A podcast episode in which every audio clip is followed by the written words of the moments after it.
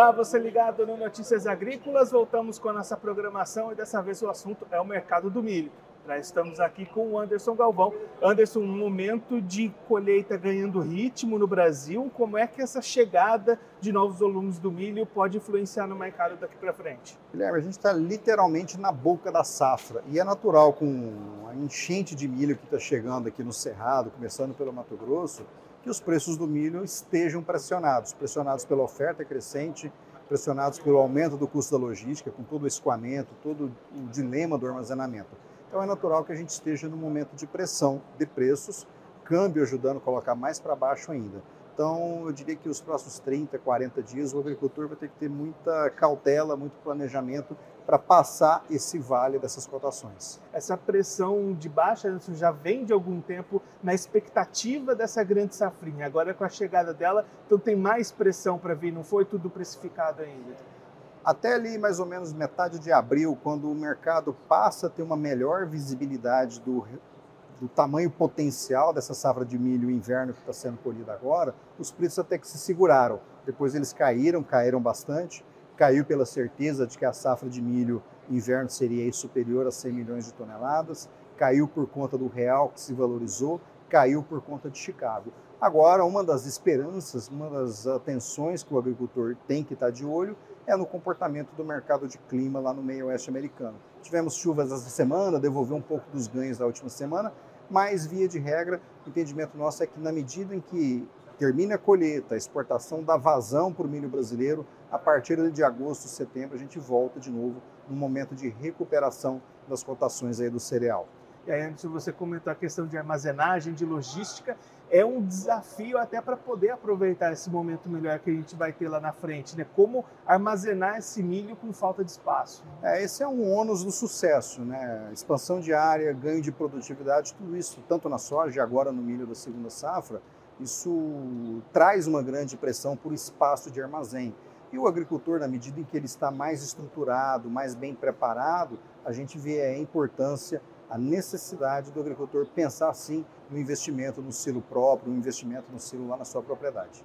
E aí, Anderson, um, um ponto importante para esse ano são as exportações, na expectativa do Brasil virar o maior exportador de milho. Como é que você está vendo esses embarques a partir de agora com a colheita realmente acontecendo? Historicamente, desde que o Brasil se torna um exportador estrutural de milho, o fluxo de exportação é a partir de agosto, é a partir do momento que o milho do cerrado, o milho da segunda safra chega ao mercado.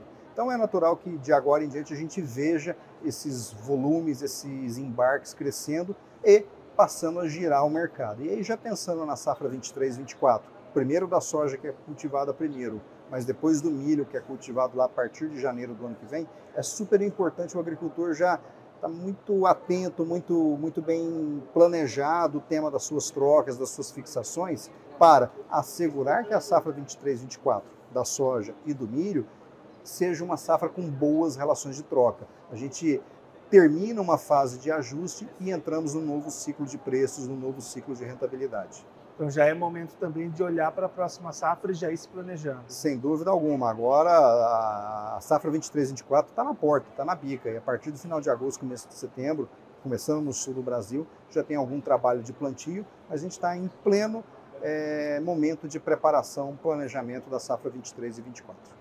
Anderson, mudando um pouco de assunto agora, a gente acompanhou o lançamento do seu livro, Biotecnologia Agrícola no Brasil. Conta para a gente um pouquinho de como é que foi fazer esse livro e o que está sendo tratado aqui.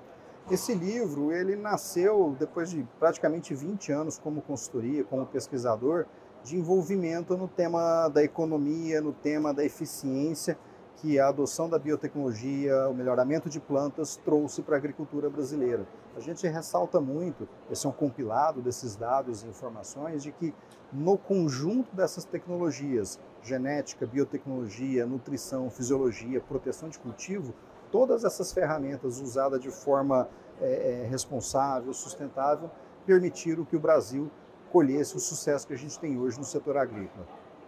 Anderson, muito obrigado pela sua obrigado. participação. Um Se quiser deixar algum recado final, pode ficar à vontade. O recado final nosso sempre é voltado para planejamento. A gente veio aí de três anos de, de, de patamares de preços bastante elevados. Então, a recomendação que a gente sempre dá para o agricultor é persigam margem e não persigam preço. Um agricultor que tem margem estável, consistente ano após ano, independente do valor da cotação da soja, do milho, do algodão, ele consegue prosperar no seu negócio. Persigam margem, não persigam preço. Esse, o Anderson Galvão da Céleres Consultoria conversando com a gente para mostrar um pouquinho como é que está o mercado do milho neste momento de boca da colheita da segunda safra brasileira. Você continue ligado que daqui a pouquinho a gente está de volta.